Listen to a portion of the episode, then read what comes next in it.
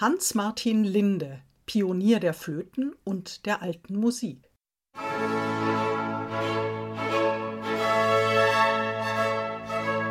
Ich wollte schon als Bub beim bewunderten Gustav Scheck, wie ich sage, mein Flötengott, Flöte studieren. Und ich bin 1947 tatsächlich in seine Klasse an der neuen Freiburger Musikhochschule aufgenommen worden. Und da kam bereits intensive Anregungen, sich mit alter Musik und ihren historischen Instrumenten und deren Klang zu beschäftigen. So fing es also an für den 1930 in Iserlohn geborenen Hans-Martin Linde, der aber in der Folge nicht nur als Travers-, Quer- und Blockflötist wirkte, sondern auch als Komponist, Dirigent, Maler und Pädagoge. Für die Entwicklung der alten Musikbewegung in Deutschland war dabei sicherlich sein Kontakt zum Westdeutschen Rundfunk bedeutsam, der sich ab 1952 entwickelte.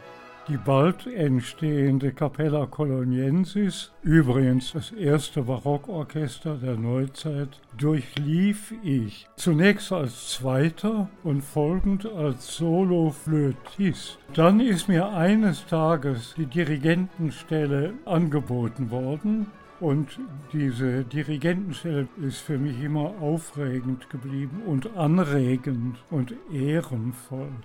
Und die alt-neue Klangwelt hat mich dann 16 Jahre lang bis 2000 fasziniert und bereichert.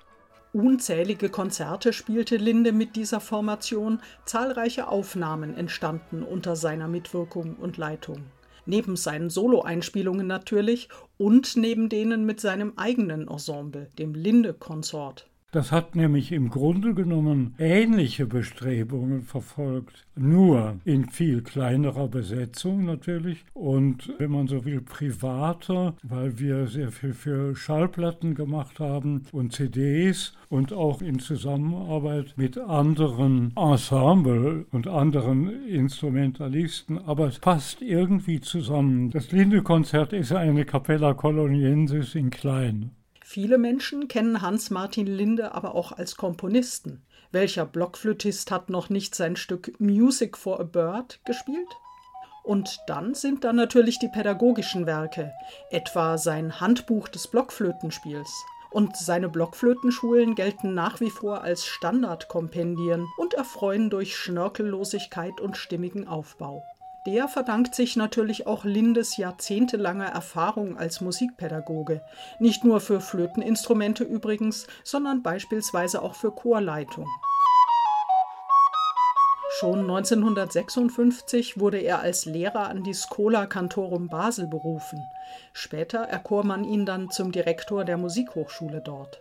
Ich bin immer ein begeisterter Lehrer gewesen, ob das jetzt die Blockflöte oder die moderne Querflöte oder der Traverso ist oder eben die Chorleitung. Ich habe immer sehr gerne unterrichtet und habe eine vornehme Bande von früheren Studenten zusammen. Aber das Wichtigste war für ihn doch immer das Komponieren und das Dirigieren im Verein. Die beiden Dinge gleichzeitig haben mein Leben schon als 15-, 16-jähriger Bub bereichert. Und das ist bis heute so geblieben. Irgendwie passt das zusammen. Musik